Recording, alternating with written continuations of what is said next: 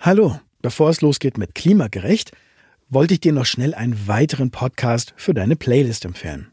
Auch da geht es um Klimastress. Der Wald ist in der Geschwindigkeit, die wir von ihm abverlangen, eigentlich überfordert. Evolution geht nicht in 20 Jahre Klimawandel.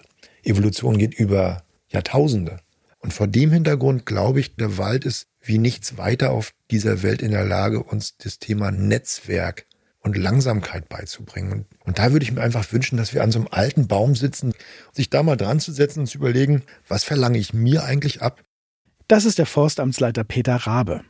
Von ihm kann man lernen, warum wir uns so überfordert fühlen und wie wir im Wald wieder die richtige Perspektive finden. Neugierig geworden? Dann hör doch mal rein in die Folge Der Förster aus meinem Podcast Der Klang des Dienens.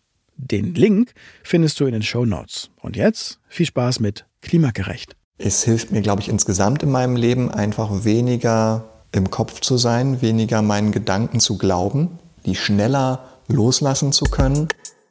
Und wenn dieses Muss in die Meditation Einzug erhält, dann wäre es halt hilfreich, wenn es mal gelingt, das zu erkennen, dass da schon wieder der innere Antreiber am Start ist. Hi und herzlich willkommen zum Klimagerecht Podcast. Ich bin Katharina und arbeite als freie Journalistin mit Schwerpunkt Klimakrise und sozial-ökologische Transformation. Und ich habe diesen Podcast gestartet, weil ich das Gefühl hatte, dass wir noch nicht genug darüber reden, was die Klimakrise eigentlich mit uns macht und wie wir gut damit umgehen können. Darum geht's in diesem Podcast. Und ich freue mich sehr, heute mit Malte Klar zu sprechen. Er arbeitet als Therapeut und ist Mitglied bei den Psychologists for Future. Und dort gibt er regelmäßig Workshops zu Achtsamkeit und Selbstfürsorge für Aktive. Und ich habe mit ihm über dieses Thema gesprochen, über Achtsamkeit und wie sie uns helfen kann, besser mit unseren Gefühlen zur Klimakrise umzugehen. Was fühlst du gerade? Oh, eine schöne Einstiegsfrage. Mhm. Hm. Ich fühle mich äh, ganz wohlig, entspannt und vorfreudig.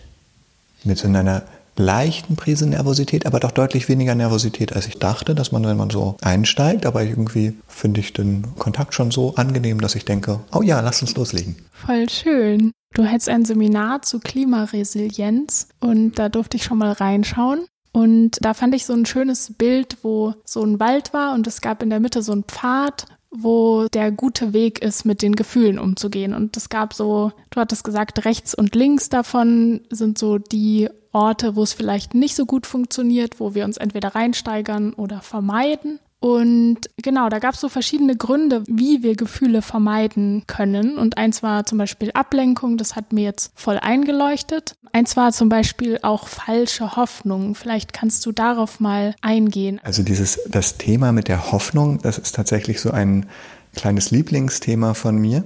Und das führt auch immer wieder zu lebhaften Diskussionen, weil Menschen da sehr unterschiedliche Haltungen zu haben.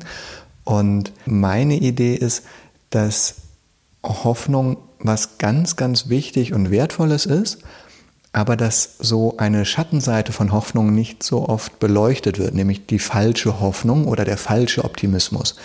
Ich glaube, dass die Idee, dass sowas wie alles wird gut oder es ist ja noch fünf vor zwölf, würde ich persönlich nach meinem bisherigen Kenntnisstand zur Klimakrise als falsch einordnen und sagen, das ist eine das ist eine falsche Hoffnung. Ich glaube nicht, dass es erst fünf vor zwölf ist. Ich glaube, es ist fünf nach zwölf. Und ich glaube auch, dass es nicht alles gut wird. Und die Frage ist dann, wie schafft man es an der Stelle nicht in Hoffnungslosigkeit zu verfallen? Und da gibt es dann dieses sehr schöne Konzept der Hoffnungsfreiheit.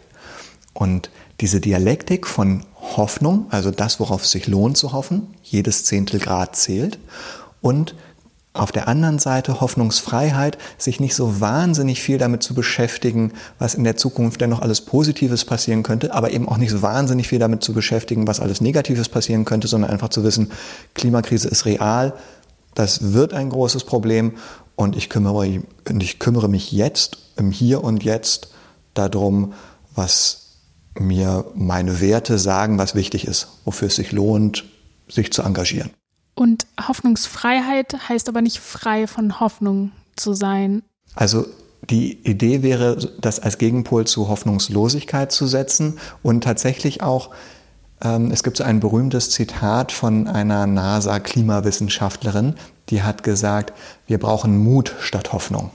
Und ich glaube, dass es gut ist, an manchen Stellen Hoffnung zu kultivieren und ich glaube, es ist an manchen Stellen wichtig, die Hoffnung loszulassen, dass alles gut wird, weil es, es ist einfach sehr also es ist ja jetzt schon nicht alles gut und dann zu sagen, alles wird gut, 5 vor 12, wir kriegen das alles noch gedreht, das ist, entspricht einfach nicht der Tatsache. Ne? Die Tatsache ist, wir haben schon 1,1 Grad Erwärmung und da würde ich sagen, da ist es wichtig, sich nicht an, ähm, durch falsche Hoffnung in eine Illusion zu begeben, die nicht der Realität entspricht.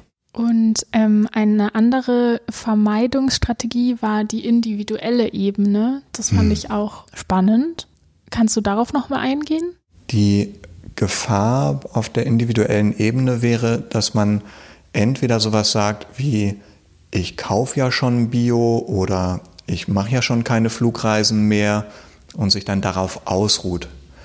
In der Psychologie nennt man das den Single Action Bias, dass eine einzelne Handlung, die vielleicht auch relativ niedrigschwellig ist, einen so ein bisschen freikauft von allen anderen Verhaltensweisen oder sich überhaupt mehr Gedanken darüber zu machen. Eine weitere individuelle Fluchtstrategie wäre zu sagen, als Einzelner habe ich eh keinen Einfluss. Und das sind dann einfach Konstrukte im Kopf, die man so denken kann, aber die dazu führen, dass ich mich nicht intensiver mit diesen Themen auseinandersetze, mich nicht mit den Gefühlen dazu auseinandersetze und dann auch nicht, weil ich mich mit den Gefühlen nicht auseinandergesetzt habe, auch nicht die Motivation entwickle, zu handeln und auch politisch zu handeln und nicht nur auf der individuellen Ebene zu handeln. Also sich zum Beispiel mehr in, also sich zu organisieren, mit anderen gemeinsam äh, aktiv zu werden. Die, was die neue Aktiv der neue Trend ist jetzt die, die äh, Schwarm for Future. Bei Schwarm for Future geht es darum, dass Leute zu ihren Bundestagsabgeordneten in den Wahlkreis gehen und mit denen Gespräche führen und das Thema tatsächlich stärker auf die Agenda setzen. Und das sind dann Aktivitäten, von denen ich denke, dass die deutlich mehr bewirken als die individuellen Konsumentscheidungen oder eben einfach nur zu sagen, als Einzelner hätte man keinen Einfluss. Das stimmt ja nicht. Du hast gerade gesagt, also ist quasi notwendig, erstmal diese Gefühle wahrzunehmen, um dann ins Handeln zu kommen. Das wäre auf jeden Fall ein sinnvoller Zugang. Ich weiß gar nicht, ob es anders möglich ist. Also warum sollte man sich engagieren, wenn man nicht fühlt, dass einem irgendwas wichtig ist? Also mal über die Klimakrise zu weinen nach einem Artikel, den man gelesen hat, mal innezuhalten und so mitzukriegen, was das in einem auslöst. Und sei es auch erstmal nur Wut, dann ist es ja diese Wut, die mich irgendwie antreibt, die mich, die mich darüber informiert, dass mir dieses Thema echt am Herzen liegt, dass mich das echt aufregt, wie viel Einfluss die fossile Industrie auf die Politik hat zum Beispiel. Und das ist ja diese Emotion, daher kommt ja auch das Wort Emotion von, von bewegen, die bewegt mich und die führt mich dann zum Handeln. Und ein Weg, diese Gefühle wahrzunehmen, ist Achtsamkeit. Was ist Achtsamkeit? Da gäbe es ja sehr viele Antworten drauf. Und eine, die mir besonders gut gefällt, ist, Achtsamkeit als Lebenskunst zu verstehen. Und ich finde es hilfreich, wenn man sich das so ein bisschen konkreter machen möchte, Achtsamkeit als etwas zu verstehen, was einem hilft im Umgang mit Gedanken und Gefühlen. Bezogen auf den Umgang mit Gedanken geht es darum, also wäre so eine kurze Definition von Achtsamkeit, mitkriegen, was los ist, ohne zu bewerten. Und in dem Maße, in dem man das schafft, kann man sich, kann man lernen, sich selber beim Denken zuzuschauen. Und dann heißt das Motto, glaube nicht alles, was du denkst. Das heißt, es gibt so ein bisschen Freiheit von, von dem chronischen Denken. Also dieser Gedankenstrom fließt ja den ganzen Tag und da fließt ja nicht nur Schönes vorbei und Sinnvolles, sondern ein Großteil dessen, was wir tagsüber denken, ist halt nicht so wahnsinnig bereichernd oder hilfreich. Und dazu lernen, diese Gedanken zwar zu erlauben, aber jetzt nicht so wahnsinnig, nicht die, diese Worte nicht auf die Goldwaage zu legen und den Gedankenstrom auch mal durchfließen zu lassen, mitzukriegen, aber nicht alles zu glauben, was gedacht wird, wäre so der, die Kopf, Kopfdefinition von Achtsamkeit und die Herzdefinition von Achtsamkeit. Da gibt es so ein Zitat vom Fuchs, der zum kleinen Prinzen sagt, man sieht nur mit dem Herzen gut. Und auf der Ebene würde es eben darum gehen, sich mehr mit seinen Gefühlen anzufreunden, die zu erlauben. Und wenn man es schafft, durch Achtsamkeit aus dem Kopf mehr ins Herz zu kommen, dann hat man so ein bisschen mehr freundlichen Abstand von den Gedanken und ein bisschen mehr freundliche Nähe zu den Gefühlen. Und das zusammengefasst könnte man dann sagen, als Gedanken ziehen lassen, Gefühle zulassen, ist ein, ein Mantra sozusagen für Achtsamkeitsmeditation. Das hatte ich bei euch auf der Website gelesen, dass Sorgen und Grübeln ganz oft eigentlich darauf hinweisen, dass da irgendein Gefühl dahinter steckt. Und ja, also ich kenne es auch von mir, dass ich irgendwie so einschlafen will und dann kreisen so die Gedanken. Und ich finde es dann aber, ich habe neulich mal gedacht, so, hm, was ist denn da jetzt? Was für ein Gefühl steckt denn dahinter? Und ich wusste gar nicht, also ich habe so versucht, so in mich reinzuhören, aber da war irgendwie nichts. Wie kann man denn so erkennen, was dahinter steckt, hinter den Sorgen und dem Grübeln? Ich glaube tatsächlich, dass es schon mal im ersten Schritt erstmal hilfreich ist, sich überhaupt zu überlegen, dass da was hinterstecken könnte oder das zu wissen, dass man eben nicht nur sich über das Sorgen und Grübeln ärgern braucht, sondern dass man überhaupt mal schaut, ob da irgendwo noch was anderes sein könnte. Und natürlich ist Achtsamkeit nicht sowas, wo man dann einfach so ein Rezept kriegt und dann funktioniert das immer gleich so, wie man es gerne hätte. Das war gerade die Klingel. Wir haben das Gespräch bei Malte zu Hause aufgenommen. Es klingelt dann auch gleich nochmal, wenn es weitergeht. Malte will sich aber nicht von unserem Gespräch ablenken lassen. Wird ja mal an der Tür klingeln dürfen, ohne dass ich rangehe. Und wenn es möglich ist, die Gedanken einfach ziehen zu lassen, dann ist da vielleicht auch gar nicht so viel dahinter, sondern dann kriegt man einfach nur mit, ah ja, unnützes Denken, ich richte meine Aufmerksamkeit jetzt mal auf meinen Atem, genieße den und schlafe damit ein.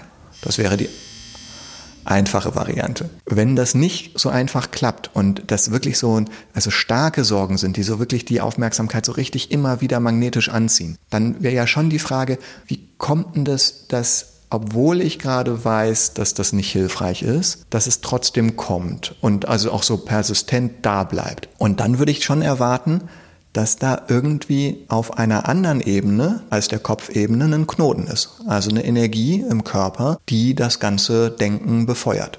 Das, was der Kopf versucht wegzumachen letztlich mit seinen Sorgen. Und vielleicht mal zu schauen, spüre ich im Körper eine Anspannung irgendwo? Und mal in diese Anspannung reinzuatmen. Und Sorgen sind nach meinem Verständnis darüber definiert, dass sie aus Angst gespeist sind und zu gucken, kann ich diese Angst denn körperlich wahrnehmen? Und zu schauen, auch wenn ich sie vielleicht gar nicht so sehr direkt spüre, einfach davon auszugehen, wenn da Sorgen sind, dann wird da schon irgendwo auch eine Angst sein. Und dann mit so einer ganz liebevollen Freundlichkeit mich dem Gefühl zu widmen und meine Hand dahin legen, wo ich es spüren könnte vielleicht und zu gucken, ob ich mir einfach erlauben kann, da so ein bisschen besorgt ängstlich zu sein, Selbstmitgefühl für mich selber zu üben und zu schauen, ob ich mich dadurch so ein bisschen weicher machen kann an der Stelle, wo ich vorher vielleicht auch mit dem Kopf so angespannt irgendwie nach Lösungen gesucht habe. Und zu sagen, erstmal kümmere ich mich um meine Gefühle und dann gucken wir, was auf der gedanklichen Ebene noch an Lösungen notwendig ist. Wie kann man denn, oder da gibt es bestimmt jetzt auch kein Patentrezept, aber wie kann man lernen, achtsam zu sein? Da gibt es ja auch sehr viele Antworten wieder drauf. Als Verhaltenstherapeut würde ich sagen, durch Belohnung. Und die Kunst, finde ich, und ich glaube, das ist so eine Erfahrung, das höre ich jedenfalls immer wieder von Menschen, die sagen, ach, Achtsamkeit, das habe ich mal probiert oder Meditation habe ich mal probiert, das klappt bei mir nicht. Da ist, glaube ich, ein Missverständnis, dass die glauben, dass Achtsamkeit bedeutet, dass man gedankenfrei ist und dass man irgendwie in Stille sich versenkt und die Stille genießt. Und das ist natürlich toll, wenn das gelingt, aber häufig ist es ja so, dass dieser Gedankenstrom einfach automatisch fließt. Und dann ist die Kunst, sich nicht darüber zu ärgern, dass dann automatischer Prozess abläuft, sondern im Gegenteil, sich zu freuen, dass man es ab und zu mal mitkriegt, dass da Gedanken sind. Und damit belohne ich sozusagen die Katze, die vorm Mauseloch sitzt und auf den nächsten Gedanken wartet, anstatt mich über die Mäuse, Gedankenmäuse zu ärgern, die da vorbeiflitzen. Und jedes Mal, wenn die Achtsamkeitskatze einen Gedanken gefangen hat, der über den Kopf zu streichen und sagen, hast du gut gemacht, Also sich mit einem Schmunzeln dafür zu belohnen, dass man sich beim Denken ertappt hat, das stärkt den Achtsamkeitsmuskel. Und dadurch gelingt es einem, häufiger aus dem Gedankenstrom aufzutauchen und nicht ganz so lange darin zu baden, sich nicht ganz so lange von dem mittreiben zu lassen. Wenn du das jetzt gerne ausprobieren willst, am Ende dieser Folge leitet Malte eine kurze Achtsamkeitsmeditation an. Die dauert etwa so fünf Minuten und ist ein ganz leichter Einstieg in die Achtsamkeit. Also bleib auf jeden Fall dran, wenn du mitmachen magst am Ende. Also dann hilft natürlich regelmäßige Praxis und dann ist wieder die Frage, wie schaffe ich das denn überhaupt eine regelmäßige Praxis zu entwickeln? Und das ist ja eine echt richtig schwierige Frage, mit der ich auch echt richtig lange zu kämpfen hatte und vielleicht auch immer wieder mal zu kämpfen haben werde. Also so, so, viel Bescheidenheit kann ich mir schon anmaßen, das so einzuschätzen, weil ich einfach schon so häufig dachte, ah, dieses Mal halte ich bestimmt durch. Also dieses Mal bin ich so überzeugt davon, dass das so wichtig ist. Dieses Mal, also das gebe ich, das mache ich jetzt jeden Tag für den Rest meines Lebens. Und weil ich weiß, wie schwer das ist, eine tägliche Praxis aufrecht zu erhalten, habe ich mich da sehr lange mit beschäftigt. Und ich in, in jeder Schleife, wo ich in der Vergangenheit Meditation wieder vernachlässigt habe und dann wieder aufgegriffen habe, glaube ich, bin ich so ein bisschen selbstfreundlicher geworden und mir selbst verzeihender und auch so ein bisschen mehr Einsicht, dass es der bloße Wille nicht tut. Und da so ein bisschen mehr Bescheidenheit zu kultivieren an der Stelle, anstatt sich da so maßlos drüber aufzuregen, dass man den Faden wieder verloren hat, sondern zu akzeptieren, dass es anscheinend wirklich nicht so einfach ist, seine Gewohnheiten zu ändern. Das ist, finde ich, so, ein, so, eine Facette von Selbstliebe und Selbstakzeptanz, die ich irgendwie, die ich irgendwie mag. Und gleichzeitig das dann nicht einfach so hinzunehmen und zu sagen, gut, dann meditiere ich eben nicht, sondern zu sagen, nee, es ist mir aber tatsächlich wichtig. Also ich will ja wirklich am Ball bleiben und sich da nicht zu, nicht zu leicht vom Haken zu lassen und zu überlegen, okay, was mache ich denn dieses Mal anders? Und es gibt so ein paar Sachen, die zum Beispiel keine zusätzliche Zeit kosten, wenn man meditieren möchte. Und die einfachste Sache, die ich sehr hilfreich finde, ist, sich das Zähneputzen umzudefinieren zu einer Achtsamkeitsübung. Idealerweise macht man das ja ungefähr zweimal am Tag. Einmal morgens zum Start in den Tag und einmal abends zum Ausklang des Tages, zum Start in die Nacht. Und wenn man diese zwei Minuten, in denen man ja nun echt nichts anderes zu tun hat, idealerweise, ähm, dafür nutzt, einfach nur beim Zähneputzen zu sein und Quadrant für Quadrant putzt, wie man das vielleicht mal irgendwo gelernt hat, und sich dabei vielleicht sogar auch noch im Spiegel anlächelt, dann ist es, glaube ich, eine sehr schöne Achtsamkeitsübung. Insbesondere deshalb, weil Zähneputzen so automatisiert ist, dass es unmöglich ist, das in den ersten, wie häufig auch immer, zu schaffen. Also die Gedanken werden mit Sicherheit abschweifen. Und an der Stelle wieder Freundlichkeit mit sich zu üben und sich darüber zu freuen, dass man sich ertappt hat, anstatt sich zu ärgern, dass es wieder nicht geklappt hat, in Anführungsstrichen. Also dieses zielorientierte, das muss jetzt klappen, die Aufmerksamkeit muss jetzt stabil sein. Das loszulassen und auf diese Art und Weise mehr Gelassenheit und Freundlichkeit mit sich zu üben, das ist für mich ein wichtiger Aspekt von Achtsamkeit. Wie hilft mir denn jetzt achtsames Zähneputzen im Umgang mit der Klimakrise? Das ist eine schöne Frage. Ich glaube, sie hilft insofern, als dass gerade wenn ich das zweimal mache, dann hilft es mir beim Start in den Tag, dass ich vielleicht auch im Tagesverlauf häufiger mal dran denke, durchzuatmen oder mit Gelassenheit auf Dinge zu reagieren, auf die ich sonst vielleicht weniger gelassen reagieren würde. Und das heißt ja nicht, dass ich mich nicht mehr ärgern darf, wenn ich irgendwelche krassen Klimafakten lese oder mitkriege, wer wieder was wie gemacht hat, was ja tatsächlich irgendwie ungerecht ist. Aber ich schaffe es, glaube ich, mit diesem Ärger bewusster umzugehen und insgesamt mit meinen Gefühlen geschickter umzugehen.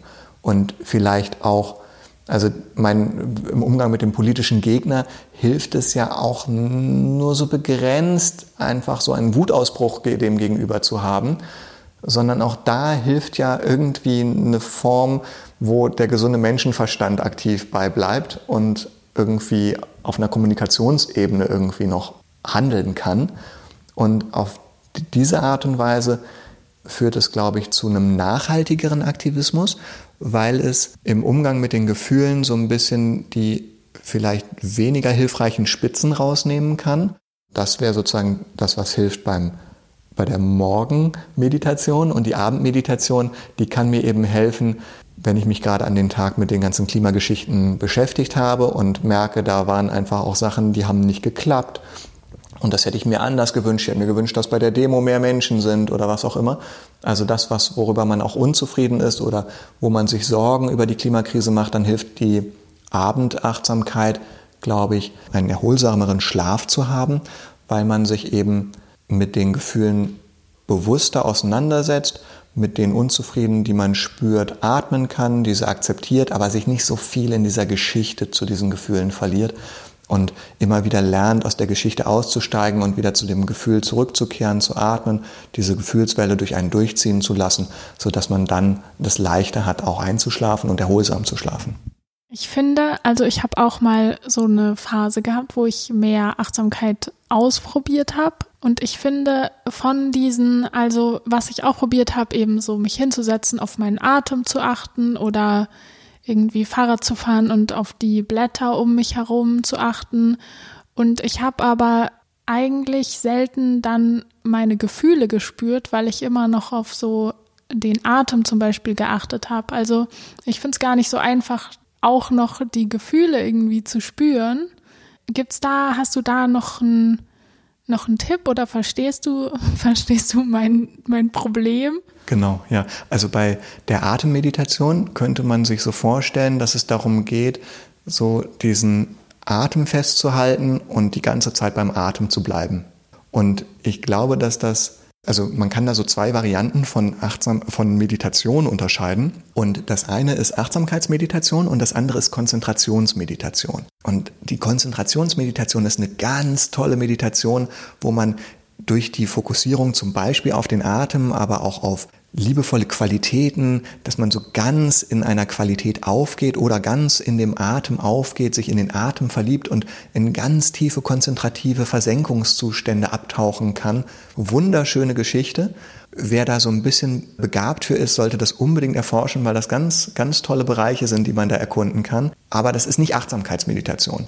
Achtsamkeitsmeditation bedeutet, den Atem als Erinnerungsanker zu haben, zu dem man immer wieder zurückkehren kann, aber so ein offenes Gewahrsein zu haben, was alles innerlich auftauchen mag. Also es geht darum, nach innen zu schauen und zu gucken, was ist da und dann den Atem im Mittelpunkt zu haben, aber auch die Peripherie mitzukriegen. Also mitzukriegen, wenn da gerade Gedanken sind, mitzukriegen, wenn da gerade körperliche Verspannungen sind, mitzukriegen, wenn da gerade Gefühle sind und all das auf der Bühne ebenfalls da sein zu lassen, sich davon aber nicht wegtragen zu lassen, sondern mit dem, mit dem, was da ist, zu atmen. Das Angenehme zu genießen und das Unangenehme zu erlauben. Was ich noch in dieser Phase, wo ich mich so sehr viel damit beschäftigt habe, gemerkt habe, dass ich in sowas reingerutscht bin, wo es mich so gestresst hat, dieses, okay, ich muss jetzt jeden Morgen mich hinsetzen und meditieren mhm. und mhm. es ist so ein Selbstoptimierungsding geworden. Und dann habe ich irgendwann halt einfach damit aufgehört, weil ich das nicht mehr wollte, dieses Selbstoptimierungsding, aber habe damit einfach das alles komplett aufgehört? Wieso passiert es, dass das so sehr in dieses Optimierungsding abschweifen kann? Ich finde es ja sehr verständlich, weil wir ja nicht gewohnt sind, also mit Achtsamkeit kultivieren wir ja etwas, was wir sonst nie kultivieren, nämlich ein nicht bewertendes, geduldig gelassenes Dasein und was wir die meiste Zeit des Tages kultivieren, ist geschäftiges, produktives, effizientes Tun. Und aus diesem Modus auszusteigen, das ist so schwer, weil die Gewohnheit, produktiv, effizient zu tun, sehr, sehr hartnäckig ist und viel, viel trainierter als das entspannte Sein. Und wenn man sich der Meditation widmet und meditieren lernen möchte und Gelassenheit lernen möchte und entspannter werden möchte und all diese schönen Ziele hat, dann probiert man das natürlich erstmal so, wie man es gewohnt ist, nämlich mit Anstrengung und einem bisschen Pflichtgefühl und so einem Gefühl von, ich muss das jetzt regelmäßig machen, weil nur, nur die Harten kommen in den Garten oder irgendwie halt so einem Muss. Und wenn dieses Muss in die Meditation Einzug erhält, dann wäre es halt hilfreich, wenn es mal gelingt, und das ist ja völlig normal, dass es nicht immer so leicht gelingt. Wenn es mal gelingt, das zu erkennen, dass da schon wieder der innere Antreiber am Start ist und dass der ja nun tatsächlich nicht der Teil ist, der mich da weiter auf dem Meditationspfad bringt. So, sondern das ist eigentlich genau der Teil, mit dem man einen geschickteren Umgang lernen möchte, um sich weniger getrieben zu fühlen, um sich eben weniger, weniger in so einem Selbstoptimierungsfilm zu erleben. Und Achtsamkeit kann halt dabei helfen, das ab und zu mal mitzukriegen. Also wenn man diese Erfahrung mehr, mehrfach gemacht hat, dann kriegt man eben mit, ah, da war jetzt wieder so ein starkes Pflichtgefühl, das hat mir die Freude an der Meditation genommen war kein Wunder, dass ich dass es losgelassen habe, dass ich es habe einschlafen lassen. Ah ja, verstehe. Und in dem Maße, wo man sich selber versteht, kann man eben auch freundlicher mit sich sein und braucht sich das auch nicht mehr übel nehmen, sondern sagen, ah ja genau, das habe ich da noch nicht verstanden, jetzt habe ich es ein bisschen besser verstanden, jetzt weiß ich, mitzukriegen, früher vielleicht mal mitzukriegen, wenn da wieder dieser innere Antreiber ist und der das irgendwie mit Pflichtgefühl durchdrücken will. Und selbst das, wenn man das einmal erkannt hat, ist ja auch noch keine so wahnsinnig hohe Wahrscheinlichkeit, dass man das nicht auch wieder vergisst, weil die Gewohnheit einfach so viel mächtiger ist. Die Gewohnheit ist per Definition ja weniger bewusst und der Prozentteil am Tag, in dem wir wirklich bewusst sind im Vergleich zu dem, wo wir im Autopiloten vor uns her navigieren, der ist ja winzig. Ne? Und die Idee wäre dann halt, immer wieder mal aus den, den Autopiloten auszuschalten, aus dem Tun mehr ins Sein zu kommen und nochmal so drauf zu schauen, wohin navigiere ich eigentlich gerade und dann so ein bisschen den Kurs nochmal zu bestimmen, sich vielleicht hier und da mal Sachen aufzuschreiben, die vielleicht nochmal wiederholt lesen, so wie man andere Sachen auch lernen kann. Das hilft schon und trotzdem wird es wahrscheinlich passieren, dass dieser Meditationsweg nicht geradlinig ist, nicht ununterbrochen bleibt und dafür eine gewisse Akzeptanz der eigenen Menschlichkeit zu entwickeln. Das finde ich so die Herausforderung, die ich selber auch so erlebe als Herausforderung. Wie hilft dir oder du beschäftigst dich schon länger damit? Wie hilft dir die Achtsamkeit im Umgang mit der Klimakrise? Also auf einer Ebene hilft mir die Achtsamkeit, weil ich irgendwie da für mich was gefunden habe, was ich so liebe, dass ich es auch total gern weitergebe und in dem Maße, wo ich es Engagierten weitergeben kann, die da auch dann profitieren, zum Beispiel dadurch, dass sie sich weniger ausbrennen und mehr Selbstfürsorge betreiben, ich da sozusagen was weitergeben kann. Das ist sozusagen meine Form des Engagements, die Achtsamkeit. Das ist eine spezielle Variante. Und auf dieser persönlichen Ebene glaube ich, dass es tatsächlich mir sehr dabei hilft, mehr im Hier und Jetzt zu sein, mich nicht den katastrophischen Nachrichten, die ich da immer wieder lese, also da drin zu verlieren. Es hilft mir, glaube ich, insgesamt in meinem Leben einfach weniger im Kopf zu sein, weniger meinen Gedanken zu glauben, die schneller loslassen zu können und im Umgang mit Gefühlen auch da mich nicht in die Gefühle reinsteigern, aber durchaus, aber eben auch nicht vermeiden und verdrängen, sondern zu wissen, es ist einfach total wertvoll, mich von berührenden Nachrichten wirklich auch berühren zu lassen, weil das ist ja dann die, die Gefühle, die dann auftauchen, angenehm oder unangenehm. Also ich würde sagen, Mitgefühl wäre ja auch ein angenehmes Klimagefühl, aber auch Klimaangst, also diese Gefühle, die dann auftauchen, mich von denen informieren, von denen auch leiten zu lassen, auf eine gesunde Art und Weise, ohne dass ich mich in denen verliere, reinsteigere. Und auf diese Art und Weise habe ich das Gefühl, so einen lebendigen Kontakt zu dem, was ist, zu haben. Und vielleicht noch so ein, ein Punkt, der mir tatsächlich nochmal besonders wichtig ist. Ich glaube, dass durch diese Herzkomponente von Achtsamkeit mich das zu einem etwas freundlicheren Menschen macht, der weniger heftig bewertet, schon irgendwie klar hat, was er in Bezug auf Klimagerechtigkeit für richtiges und falsches Handeln hält, aber sich nicht in diesen Bewertungen und dem Ärger so sehr verliert, sondern auch hinter den Ärger schauen zu können, zu gucken, wo bin ich eigentlich hinter meinem Ärger über etwas auch hilflos und diese Hilflosigkeit fühlen zu können und dadurch so ein bisschen freundlicher auf mich selber und andere Menschen schauen zu können. Das ist so ein, so ein Aspekt, der mir wirklich noch besonders wichtig ist. Danke dir, Malte, für unser Gespräch. Ich habe super viel mitgenommen.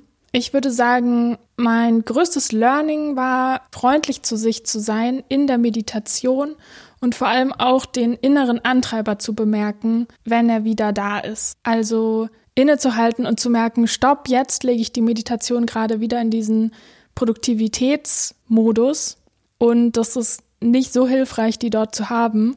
Also ja, innezuhalten und nochmal da rauszugehen. Das ist was, was ich auf jeden Fall mitnehme und gerne ausprobieren will. Danke dir fürs Zuhören. Ich freue mich wie immer über Feedback, gerne an die E-Mail-Adresse klimagerecht-podcast.posteo.de oder auch gerne über Social Media. Schau gerne mal bei meinem Instagram-Account vorbei, klimagerecht.podcast. Da passiert jetzt deutlich mehr als in der letzten Zeit. Auch nochmal Tipps, die über die Podcast-Folgen hinausgehen. Und jetzt verabschiede ich mich schon mal. Jetzt geht's gleich noch weiter mit der Achtsamkeitsmeditation von Malte. Und wenn dir die gefällt, dann empfehle ich dir auch die andere Meditation auszuprobieren, die ich dann nochmal als extra Folge quasi im Podcast hochlade. Die ist auch von Malte angeleitet und die hat er mir zur Verfügung gestellt. Danke dafür. Und jetzt viel Spaß bei der Meditation.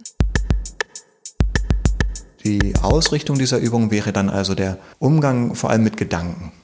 Also erstmal so, einen, so einen ganz harmlosen Einstieg in die Achtsamkeit. Was ich dafür immer hilfreich finde, ist, wenn man eine äußerlich aufrechte und innerlich freundliche Haltung einnimmt. Und wenn man nicht alleine ist, dann ist es immer ganz hübsch, wenn man sich nochmal so ein Lächeln von seinem Gegenüber schenken lässt und mit diesem kleinen Lächeln in diese Übung startet und das so ein bisschen nachklingen lässt. Wenn man sie alleine macht, kann man sich auch selber dieses kleine Lächeln schenken. Und wenn du dieses Lächeln in deinen Mundwinkeln spüren kannst, dann kannst du es vielleicht auch in deinen Augenwinkeln spüren und dadurch schon so ein bisschen Anspannung loslassen im Gesicht.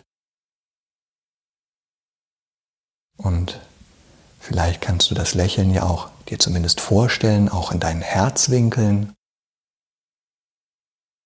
oder deinen Bauchwinkeln.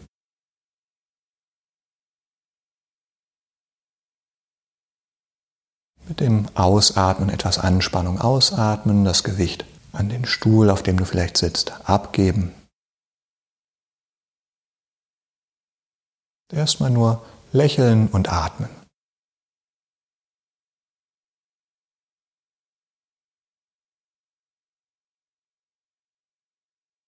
Und es dauert ja so drei Sekunden, dann kommen Gedanken vorbei. Und das mitzukriegen, dich nicht darüber zu ärgern, dass da automatisch Gedanken kommen, sondern stattdessen dich darüber zu freuen, dass du es mitbekommst. Wieder erwischt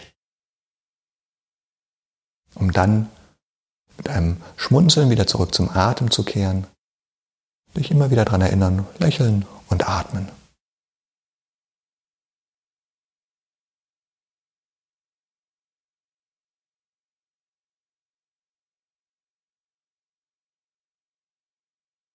Und während der Atem im Mittelpunkt deiner Aufmerksamkeit ist, darf dein Gewahrsein alles mitkriegen, was da an Geräuschen ist, was da an Gedanken vorbeizieht. Ob da irgendwelche Körperempfindungen sind oder Gefühle.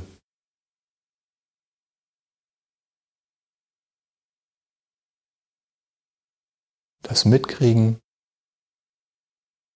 da sein lassen und weiteratmen.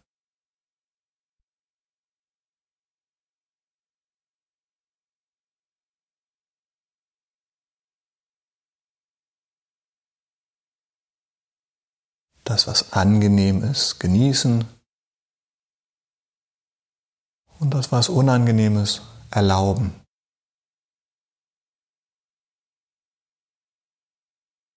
Mit einem freundlichen Blick auf dich selbst. Lächeln und atmen.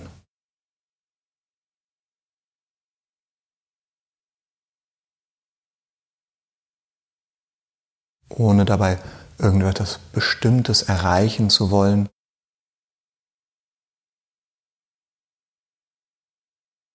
Und deine Erfahrung genau so annehmen, wie sie jetzt eben gerade ist.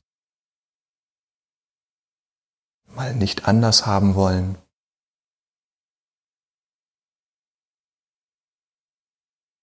Und das so annehmen, ob da viele Gedanken sind oder wenige.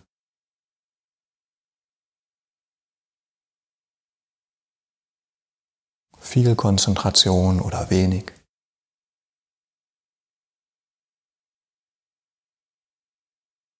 mitkriegen, was los ist, ohne zu bewerten.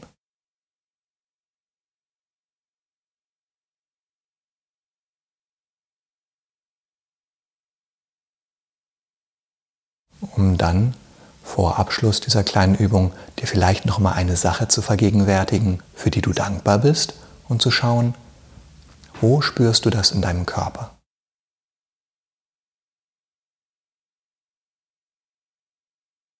Weil Dankbarkeit eine der einfachsten Möglichkeiten ist, Wertschätzung für dein Leben zu erfahren und das Herz so ein Stück weit zu öffnen.